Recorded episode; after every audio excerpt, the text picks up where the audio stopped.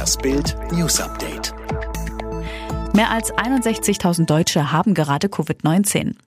In Deutschland sind nach Angaben des Robert Koch Instituts innerhalb eines Tages mehr als 4.300 neue Corona-Infektionsfälle gemeldet worden. An Montagen und an Sonntagen sind die erfassten Fallzahlen meist niedriger, weil am Wochenende nicht alle Gesundheitsämter Daten übermitteln.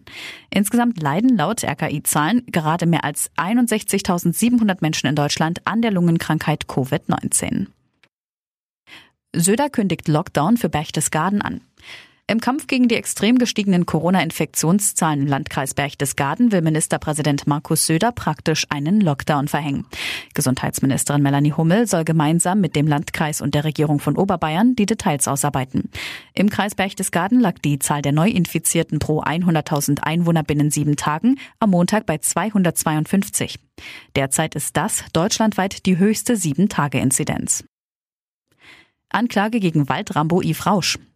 Die Suche nach ihm hielt im Juli ganz Deutschland in Atem. Jetzt wurde Anklage gegen Waldrambo Yves Rausch erhoben. Die Anklage lautet unter anderem auf Geiselnahme und gefährliche Körperverletzung, wie die Staatsanwaltschaft am Montag mitteilte.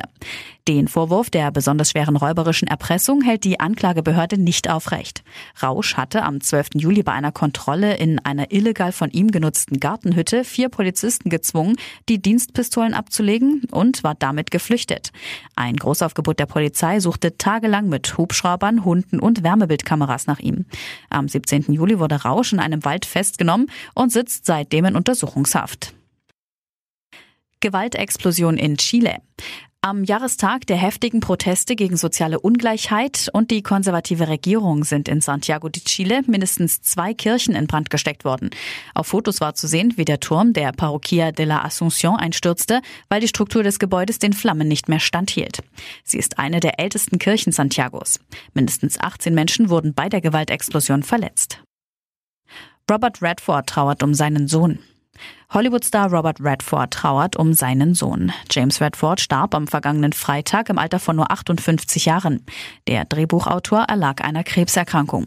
Robert Redford selbst hat sich noch nicht zum Tod seines Sohnes geäußert. James stammt aus der Ehe mit Lola van Wagenen, mit der Robert Redford von 1958 bis 1985 verheiratet war.